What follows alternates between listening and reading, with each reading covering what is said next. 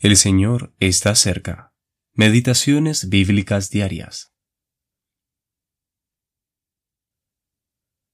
Estaban junto a la cruz de Jesús su madre y la hermana de su madre, María, mujer de Cleofas, y María Magdalena. Cuando vio Jesús a su madre y al discípulo a quien él amaba, que estaba presente, dijo a su madre, Mujer, he ahí tu hijo.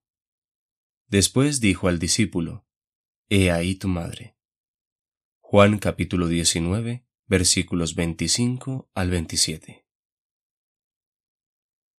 Las siete expresiones de Cristo en la cruz. Tercera parte.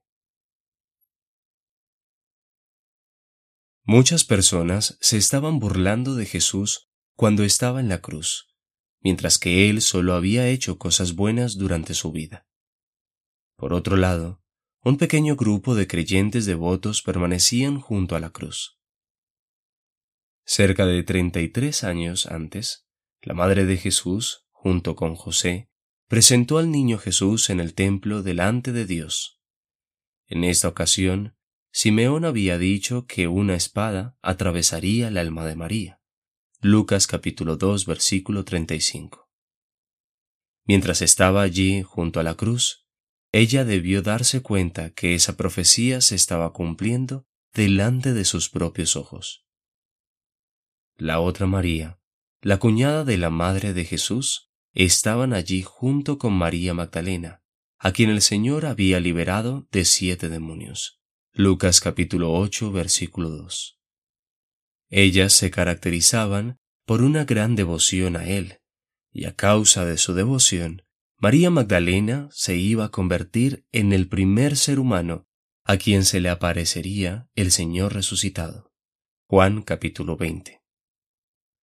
Todos los discípulos habían huido, excepto por el discípulo a quien Jesús amaba, el cual también estaba junto a la cruz. En esta escena de profunda humillación, mientras colgaba allí sin sus ropas, porque éstas habían sido repartidas entre los soldados, el Señor miró a su madre y también a su discípulo.